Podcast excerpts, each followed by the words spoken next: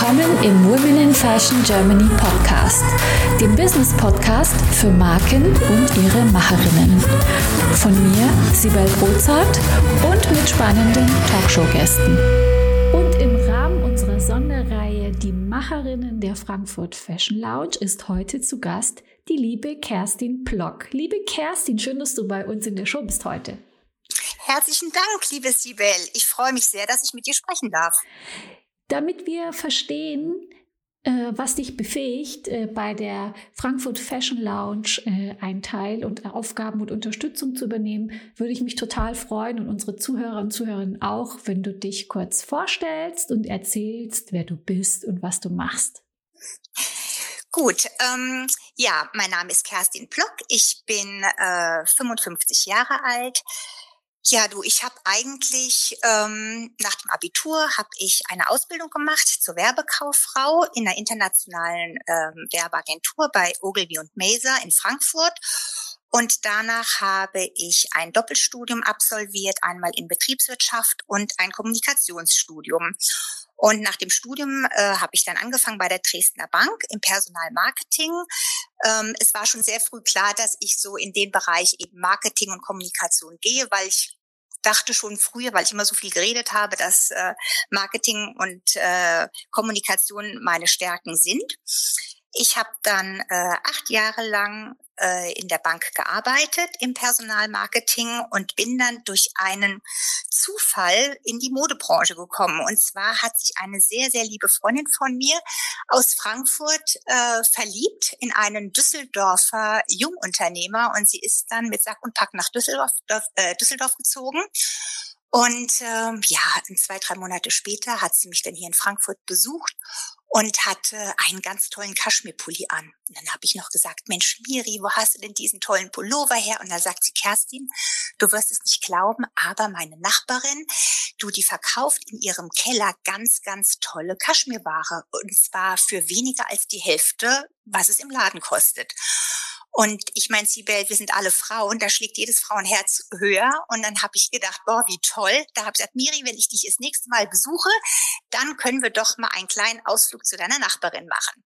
Ja, und das haben wir dann auch gemacht. Und ähm, da habe ich eine sehr nette, witzige, richtige Rheinländerin kennengelernt, die eben ihren Keller ausgebaut hatte und dort die schönste Kaschmirware, die ich zu dem damaligen Zeitpunkt gesehen hatte, äh, in ihrem Keller hing. Und ähm, ja, wir sind dann ins Gespräch gekommen und dann habe ich gefragt, was sie denn da macht. Und dann sagt sie, naja, diese Idee hier mit dem Kaschmirverkauf bei mir im Keller ist eigentlich durch eine sehr traurige ähm, Angelegenheit entstanden. Ähm, ihr Mann ist arbeitslos geworden und ähm, durch, durch diese Arbeitslosigkeit bedingt musste eben meine Freundin anfangen zu arbeiten und hatte einen Schulkollegen, der Kaschmirproduzent war. Und den rief sie einfach an und hat gesagt, du sag mal, kannst du mir nicht helfen? Ich ähm, brauche Geld, ich würde gerne deine Kaschmirware verkaufen, ich würde mir eine kleine Pro äh, Handelsvertreterprovision draufhauen und dann würde ich deine Überproduktion, deine Kollektionsteile und so weiter verkaufen. Und ähm, dann hat ihr Freund gesagt, na klar, das, das macht er. Und ich sag mal, das ist wirklich, das ist jetzt bestimmt 22 Jahre her. Und dann ähm, hat sie angefangen, eben in ihrem Keller die Ware an Freundinnen und Bekannte weiter zu verkaufen. Und das ging bombenmäßig, so dass sie wirklich damit die Familie für einen gewissen Zeitraum auch über Wasser halten konnte. Und dann habe ich gesagt, ach, wie toll, das würde ich ja auch gerne machen. Also es war genau mein Ding, weil du hast jeden glücklich gemacht. Der Produzent war glücklich, weil ich sag mal, seine Kollektionsware weg war oder auch die Überproduktion. Also wir sprechen nicht von 1B-Ware, Siebel. Das waren alles 1A-Teile. Und dann habe ich gesagt, so was würde ich ja auch gerne machen. Und dann hat mir diese Dame eben den Kontakt zu den Produzenten genannt. Aber der war hier in den Frankfurter Läden so gut damals eben auch sortiert, dass er gesagt hat, das kann er nicht bringen, weil in dem Moment, wenn ich dann eben auch die seine Ware, die eben bei namhaften, hochwertigen Boutiquen in Frankfurt hängt, das kann er nicht bringen. Und dann habe ich gesagt, okay, und war ganz traurig, habe aber mit der Düsseldorfer Nachbarin meiner Freundin weiterhin Kontakt gehabt und die hatten immer Kisten geschickt. Einmal für mich und dann habe ich natürlich auch noch für meine Freundin verkauft. Das waren jetzt jetzt nicht viele Kisten, aber wenn die mir so drei Kisten geschickt hat, habe ich ihr immer nur eine halbe Kiste zurückgeschickt und den Rest habe ich hier auf, in meiner Familie verkauft und zu, bei guten Freundinnen. So, und ich habe immer wieder gefragt, Mensch, du, wenn der Produzent Interesse hat, dann sag doch bitte Bescheid. Und ja, und nach zwei Jahren habe ich einen Anruf erhalten aus Düsseldorf und dann hieß es, damals noch mit meinem alten Namen, Frau Gerding, ich habe gehört, Sie verkaufen hier für meine Mitarbeiterin auch so gut und wissen Sie was, wir probieren das. Ich schicke Ihnen in zwei Tagen 17 Kisten und dann gucken Sie einfach mal, was Sie damit anstellen können. So, und das war natürlich mein Go und das war so der die Sternstunde. Dann habe ich also unser Haus ausgeräumt und aus unserem Wohn- und Esszimmer und Kaminzimmer habe ich ein Showroom gebastelt und die 17 Kisten kamen und das war so schön. Und dann sind natürlich hier alle meine Freundinnen eingelaufen und ich habe 15 Kisten verkauft. Du kannst es dir nicht vorstellen, mein damaliger Mann, der hat gesagt, also glaube ich, die haben noch um halb elf nachts geklingelt und wollten noch irgendwelche Blusen haben und Mäntel und was weiß ich was und ich war voll im Glück. Also ich hatte ja damals auch noch zur bei der Dresdner Bank gearbeitet, hatte zwei kleine Jungs und ähm, ja, und das war für mich schon ja, eine ganz neue Welt, aber die hat mir unheimlich Spaß gemacht. So, und nachdem er also gesehen hat, was ich da so verkaufe, hat er gesagt, boah, Frau Gerding, also ich würde doch gerne mit Ihnen zusammenarbeiten. So, dann haben wir das gemacht, Sibel, dass ich dann also in Frankfurt losgeschossen bin. Und ähm, das hat natürlich nicht lange gedauert. Dann wusste natürlich auch der Einzelhandel, dass ich da bin. Und dann hat er mich angerufen und hat gesagt, also Frau Gerding, wir müssen uns hier was ausdenken, weil ich meine, es kann nicht sein, dass die Sachen, die ich eben verkaufe, doppelt so teuer sind wie im Handel. Das geht auch nicht. Du, das sehe ich auch ein. Das wirst du auch verstehen. Aber das ist, wie gesagt, 20, 22 Jahre her. Und dann hatte ich die Idee, weil ich ganz gut in Deutschland auch vernetzt bin, da bin ich dann hingefahren nach Düsseldorf und habe gesagt, passen Sie auf, machen Sie mir ein neues Label. Und dann hat er mir ein neues Label gemacht und ich habe ihm dafür 20, 25 Frauen in ganz Deutschland genannt, für die er produziert hat. Er hat gesagt, das ist so ein toller Vertriebsweg, diese Frauen, diese, das ist wie Tupperware, weißt du, oder Thermomix, wenn du dann eben einfach nur diesen Private Sale eben hast, erstmal nur mit deinen Freundinnen. So, und meine Freundinnen, die waren ganz gut vernetzt. Du, das waren dann, die waren dann im Vorstand vom Golfclub oder hatten vier Kinder und die hatten eben alle einen riesen Freundeskreis und für die war das, das war, war war natürlich für jeden von uns ein Hammer. Die haben dann alle so sechs, acht Kisten geschickt bekommen, ja, mit der aktuellen Ware, tolle Qualität, tolle Farben, also wirklich aktuell. Das, ich, wie gesagt, immer, ich spreche von 1A-Ware. Das ist weder alte Ware, Outlet-Ware oder kaputte Ware. Das ist Ware, die quasi auf den Einzelhandel hätte produziert werden müssen, eben unter einem anderen Label. So, und das klappte auch ganz gut, aber leider waren dann die 17 Leute nicht ganz so umsatzstark wie hier in Frankfurt.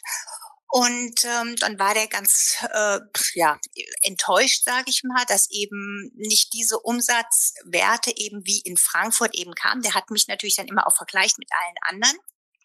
Aber weißt du, ich habe das dann irgendwie professionell aufgezogen mit, dass ich mir einen eigenen Showroom angemietet habe. Und meine anderen Freundinnen, diese 20, 25 Frauen, die in ganz Deutschland verteilt waren, die haben das dann eben in ihrem Wohnzimmer gemacht. Was ich auch toll fand, weil das ist so eine ganz private Atmosphäre und da kann man eben auch viel Geld mit verdienen. Aber das war ihm dann irgendwie nicht gut genug und er wollte, dass, dass ich die mehr pushe. Aber das hat mir dann auch leid getan, weil ich wusste, dass jeder so sein Bestes gibt. Und ähm, ja, und dann hat er eben auch noch diese Alleinstellungs ja, wie soll ich sagen, so ein Alleinstellungsmerkmal, dass er gesagt hat, dass ich auch nur seine Ware verkaufen dürfte. Und dann, Siebel, das weißt du auch mit den Frauen. Ja, ich hatte viele Kundinnen und dann haben die immer geredet, Kerstin, hast du nicht auch Interesse an Taschen? Ich wurde dann angesprochen von vielen jungen Designerinnen, unter anderem auch von unserer lieben gemeinsamen Freundin Savage, die ja Chili Bang Bang macht, die ich auch eigentlich als Kundin kennengelernt habe und wo eben auch eine wunderschöne Freundschaft daraus entstanden ist. Und so habe ich eben viele tolle Kontakte zu ganz, ganz erfolgreichen und, und auch tollen, tollen Frauen bekommen. Und dann habe ich gesagt, okay, ich äh, schließe das ab mit dieser einen Firma. Ich öffne mich und habe jetzt 20, 30 ganz tolle Labels, bin offen für alle Designer, habe schon vielen jungen Designern über meinen Vertriebsweg, was ich eben jetzt in ganz Deutschland dann auch aufgebaut habe, aber es eben alleine mache, immer mit Unterstützung von einer jeweiligen Dame in der jeweiligen Stadt, äh, verkaufe ich eben, ja, alles, was das Frauenherz begehrt, sag ich mal. Ja, liebe Kerstin, du bist quasi das Pop-up-Urgestein, wenn du schon vor 20 Jahren angefangen ja, hast, die Räume stimmt. anzumieten. Ich meine, das ist Richtig. ja jetzt auch hochaktuell, aber ja. du hast ja jetzt schon über 20 Jahre Erfahrung. Sag mal, ich glaube, du hast keine Webseite. Du arbeitest ausschließlich mit einem E-Mail-Verteiler, oder? Richtig, ja. Ich arbeite mit einem E-Mail-Verteiler. Das heißt, dass ich eben auch ganz, ganz flexibel bin. Ich bekomme auch äh, Ware auf Kommission. Ich arbeite auch mit dem Einzelhandel zusammen, Siebel, der mir, ich sag mal, für eine Woche eben die Ware zur Verfügung stellt, der eben, ich sag mal, von der Orderzeit, wenn, wenn ein Einzelhandel ordert, muss er ja für einen ganz bestimmten Betrag ordern und er möchte dieses Label haben, aber weiß vielleicht, dass er das überhaupt gar nicht schafft und die haben eben alle andere Vertriebswege. Manche Geschäfte machen selbst online oder manche machen eben das über meinen privaten Vertriebsweg. Also was heißt privat? Das ist ja geschäftlich und da habe ich mir seit 20 Jahren einfach auch irgendwo einen Namen gemacht, dass sie sagen, boah, wenn man jetzt irgendwie Ware hat, wenn ich sag mal zum Beispiel auch der Handel Ware geordert hat, Siebel, und du weißt zurzeit, der Einzelhandel, dem geht es sehr, sehr schlecht. Und der hat einfach auch ähm, Finanzierungsprobleme, wenn der sechs Monate vorher ordert und dann die Ware geliefert werden soll und der Handel aber sagt, sorry, ich kann die Ware nicht nehmen, weil ich einfach, ich kann sie nicht bezahlen oder sie ist nicht versichert, die Ware, dann rufen mich die Produzenten an und sagen, Kerstin, möchtest du noch Ware haben? Das ist einmal ein Vertriebsweg, den ich bekomme. Oder dann eben, wie gesagt, die äh, Savage, die eben mit Chili Bang Bang auf dem Markt war, mich dann eben auch gebeten habe, ob ich auch ihre T-Shirts mit reinnehme. Da habe ich natürlich sofort gesagt, das mache ich sehr, sehr gerne. Und da wurde eben aus, aus einer Geschäftsbeziehung auch noch eine wunder, wunderbare Freundschaft. Das ist cool. Also ich war ja auch so eine Weile mal mit Teschi dabei, fand das ganz spannend. Wir haben uns ja auch damals in Frankfurt kennengelernt. Ähm, ich finde, das ist äh, eine sehr äh, interessante, ganz einfache und sehr effiziente Geschäftsidee. Und ich hoffe, unsere Designerinnen hören gut zu und äh, überlegen sich mal, ob sie sich vielleicht bei dir melden. Vielleicht gibt es ja die ein oder andere Marke, die in dein Konzept passt. Dann würde ja eine äh, zufällig in Anführungsstrichen eine schöne, ja. schöne ja. Zusammenarbeit starten können. Ja. Also ist doch spannend. Du, auf alle Fälle. Und es macht eben unheimlich Spaß, auch mit so engagierten und auch kreativen Menschen zu arbeiten. Ich finde, es ist eine unheimliche Bereicherung und ich liebe meinen Job. Ich mache das so mit Leidenschaft. Ähm, ich habe jetzt gerade beim letzten Verkauf, wurde mir auch wieder über eine Freundin eine sehr, sehr erfolgreiche junge Frau empfohlen, die ähm, in Mailand Modedesign studiert hat, die schon seitdem sie 16 ist, ein eigenes Taschenlabel äh, auf den Markt gebracht hat. Die hat äh, in London fünf Jahre Jahre bei Alexander McQueen gearbeitet und so äh, ja, so lernt man eben immer wieder Leute kennen und ähm, auch als als wir damals im Moxie, was ja auch Seven Shirley ins Leben gerufen hat, die Frankfurt Fashion Lounge, da haben wir uns ja auch kennengelernt. Ähm, das fand ich so schön, auch dieses Netzwerk von diesen Frauen. Da habe ich ja dann über die Savage auch kennengelernt, die Stacey Boll, die äh, mit ihrem mit ihrer Marke Lobby Cats äh, ja auch internationalen Ruf, äh, ja einen sehr sehr guten Ruf hat, die in Saint-Tropez unten in Läden ist, in London und in Florida lauter Fashion Shows macht. Es ist einfach schön mit so tollen Damen arbeiten zu dürfen und ich möchte meinen Job nicht missen und ich glaube, ich mache das, bis ich 80 bin. Sehr schön. Und sag mal, für dich ist quasi Frankfurt schon immer eine äh, Fashion City und jetzt kommt ja die Frankfurt Fashion Week. Sivinch ja. hat ja auch die Frankfurt Fashion Lounge schon ein Jahr vorher äh, ins Leben gerufen. Das äh, gibt Richtig. natürlich alles Wahnsinns Rückenwind. Wie, äh, wie fühlst du dich jetzt? Was sind deine Gefühle äh, bezüglich der Frankfurt Fashion Week?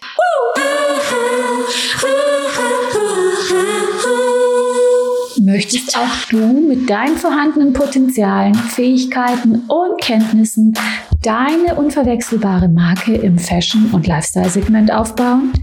Ich helfe dir gerne bei der Gründung deiner eigenen Marke, biete dir meine Erfahrungen, meine Plattform und den Zugang zu meinem exklusiven Netzwerk. Triff jetzt deine Entscheidung und vereinbare dein kostenfreies Vorgespräch mit mir auf womeninfashion.de slash mentoring. Schon äh, ganz am Anfang mit Seven äh, auch konzeptionell zusammen äh, oder habe ich mit ihr zusammengearbeitet. ähm, ich glaube, dass die Savage so toll gearbeitet hat und so voraussehend auch ähm, Corona-konform ihr Konzept äh, so, ähm, ich sag mal, so toll ähm, konzipiert hat, dass ähm, ich ziemlich sicher bin, dass äh, die Frankfurt Fashion Week so mit ihrem Konzept auf alle Fälle fein ist. Und ich glaube auch, dass sie von Frankfurt das Go gibt, dort ähm, eben am Opernplatz, diesen tollen äh, Catwalk am Opernplatz, äh, ja, oder da, dort eben ähm, umzusetzen zu können, genau in Kooperation natürlich mit dem Sovitel, mit dem Herrn Steffen Opitz. Äh, Savage ist für mich einer der kreativsten Menschen überhaupt, die mit ihrem Charme und, ihr, und ihrer Authentizität ähm, so tolle Dinge erreicht. Äh, ja, und da glaube ich, dass sie auch gerade, weil sie eben im Outdoor, also äh, eben draußen ist, dass sie da auch ihren Catwalk direkt an der alten Oper, dass sie das alles umsetzen kann. Also sie hat ja äh, Fotografen, äh, das Fernsehen ist da und da kann sich natürlich jede Marke, die sich dort auch positionieren möchte, in Frankfurt eben über die Fashion Lounge ähm, auf, auf, der, auf der Frankfurt Fashion Lounge auf der Webseite von der Sevench kann man sich natürlich bewerben und damit seine Marke natürlich ganz toll präsentieren. Und Seven supportet das alles mit Showräumen und wie gesagt, die gesamte PR ist da und ich werde ihr natürlich da beim Aufbau vom Showroom helfen und probiere ihr da einfach auch im Tagesablauf da äh, zur Seite zu stehen und ähm, die, die, die Frankfurter Fashion Week dann eben auch noch umzusetzen. Meiner Meinung nach wird das nur in der Messe stattfinden, weil die ganzen Aftershows-Partys, das glaube ich zum Beispiel, liebe Sibel, die wird, äh, die werden nicht stattfinden. Aber das Konzept von der Savage mit Kooperation vom Sovitel äh, wird das super. Ich glaube, sie hat sogar auch noch Gucci als Partner. Also da können jetzt auch alle, die zuhören und eine Marke haben, die sie präsentiert haben möchten und supportet haben möchten, sich gerne bei der Seven bestimmt noch melden. Ich weiß gar nicht, ob sie schon ausgebucht ist oder weißt du das, Sibel?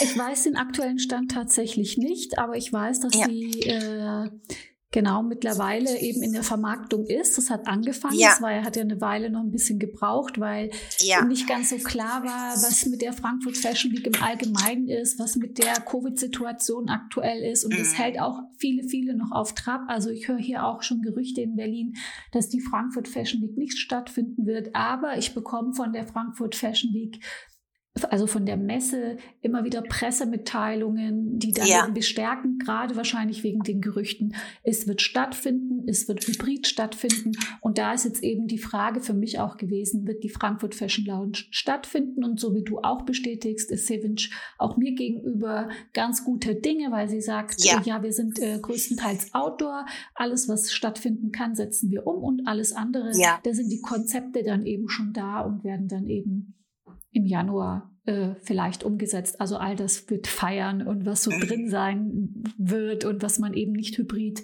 machen kann. Was ganz ja. schade wäre. Ich habe ehrlich gesagt auch schon überlegt, aber das sind so meine äh, Gedanken aus der Ferne, dass ich gedacht habe, Frankfurt hat im Prinzip gar nichts zu verlieren, weil es ist ja die allererste Fashion Week und das ist jetzt eben die Frage, ob das dann wirklich dieses Jahr oder ja im, im Juli halblebig in Anführungsstrichen unbedingt umgesetzt werden sollte oder ob man dann sagt, ich warte noch ein bisschen, wir warten, wir warten noch ein bisschen mhm. und machen dann so einen Richtig. richtigen Big Bang. Hast du ja. da eine Meinung dazu? Wie empfindest du das so ganz persönlich? Hm.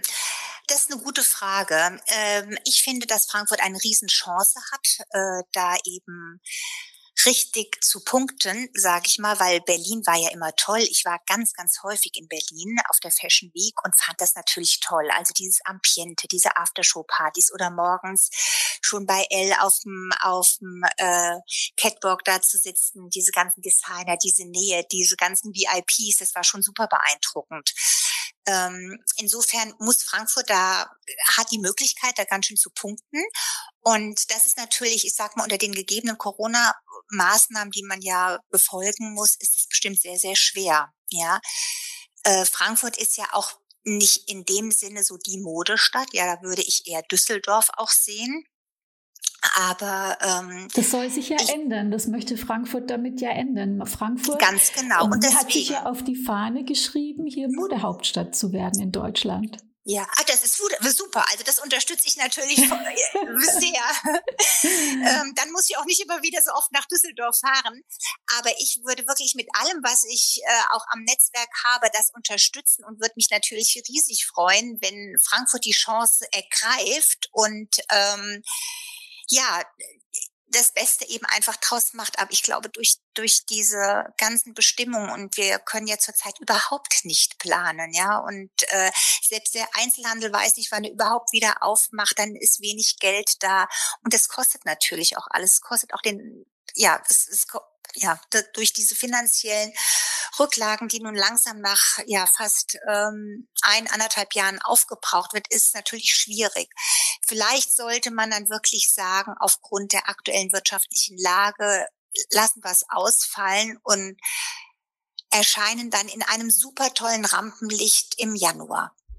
Also wir sind gespannt, wie sich das ähm, wie sich das ergeben wird. Ich wäre mit, ich, ich hätte für beides Verständnis, sage ich jetzt ich mal auch, so. Ich auch.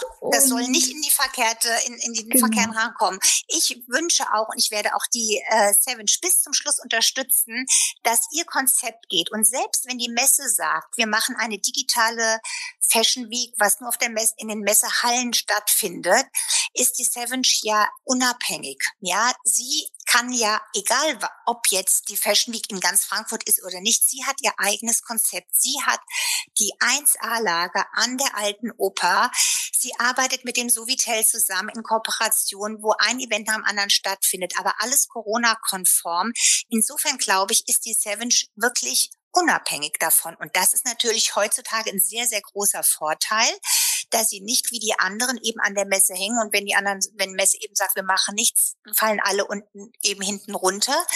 Aber die Savage kann ihr Konzept umsetzen, weil es eben Outdoor ist, weil auch, ich sag mal, äh, das Sovitel direkt nebendran, die haben dieses schöne Restaurant Schönemanns, wo eben auch viele Events geplant sind. Du hattest ja auch mit dem Herrn Steffen Opitz gesprochen.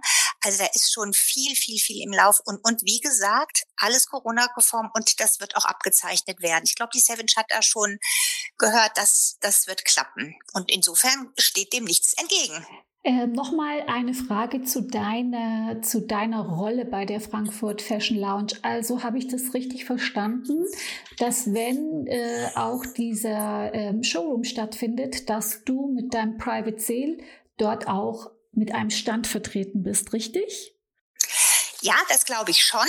Ähm, wobei ich dann eben auch einfach schaue, äh, wie viele Leute sich da eben auch äh, präsentieren und ähm, ich erst nur mal mit meiner äh, Hilfe der Savage erstmal zur Seite stehe. Würde mich natürlich freuen, wenn ich auch mit meinen Sachen da bin. Das ist aber nicht Priorität. Priorität ist erstmal, dass Savage da ihre Fashion Lounge da hat und ähm, ja, dann ja, auch. Und, und, deine, äh, und deine Aufgabe, dass, äh, dass wir das so ähm, nochmal ganz konkret verstehen. Also du assistierst ihr, du unterstützt Ich assistiere klar. ihr dann ganz genau. Ich helfe mhm. dann beim Aufbau und ich glaube auch bei der Organisation braucht äh, Savage da auf alle Fälle auch Unterstützung.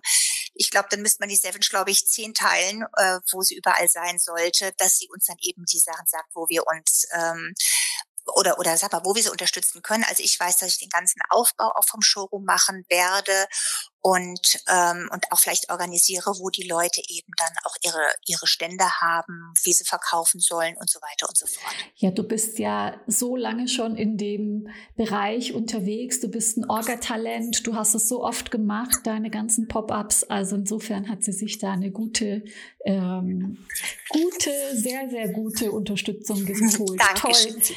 Super, Dankeschön. Kerstin. Und sag mal, ähm, ja Magst du uns vielleicht noch mit uns teilen, was für dich so die größte Herausforderung war jetzt so im Aufbau deines eigenes, eigenen äh, Private Sale Events? War da irgendwas, wo du sagst, das war für mich richtig schwierig, weil wir haben jetzt gehört, wie einfach das eigentlich ist und wie, wie toll, dass bei dir alles geklappt hat, aber vielleicht hattest du ja auch die eine oder andere Herausforderung, die du mit uns teilen kannst, damit unsere Zuhörerinnen auch was ähm, davon hm. vielleicht lernen können.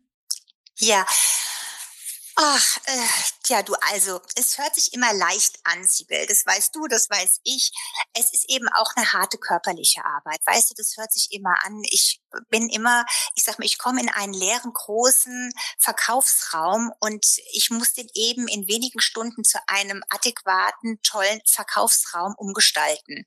Ja, das heißt, ich brauche viele Helferlein, dann, ich sag mal, die ganzen, ganzen Kleiderständer, die Umkleiden, die ganzen, die ganzen Kollektionen, muss alles reingetragen werden. Und das hinterlässt natürlich Spuren, ja.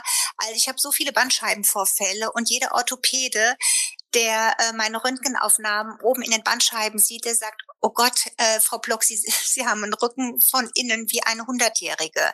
Das ist natürlich körperlicher Verschleiß, das, das muss man sagen.